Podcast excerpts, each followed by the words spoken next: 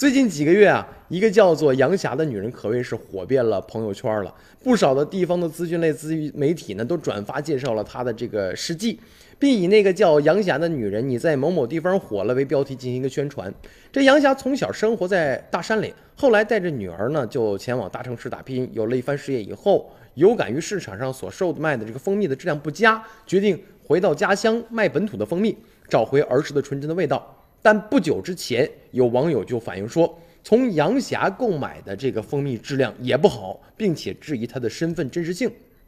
近日呢，就联系到了这个杨霞。这杨霞自称是在陕西的宝鸡凤县桥头村庄，呃庄村来养蜂。但是联系到这个他说那个村子以后啊，并没有杨霞这个人。最近几年也没有专门回乡卖蜂蜜的村民。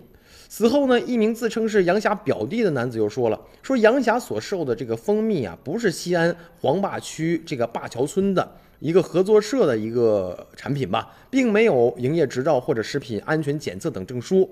那么经过一番查询，也发现了说西安并没有这个黄坝的区级的行政规划。那所谓这个灞桥呢，也是一个区而不是一个村。所以对于这个身份的种种的疑点，杨霞的回应是直接拉黑。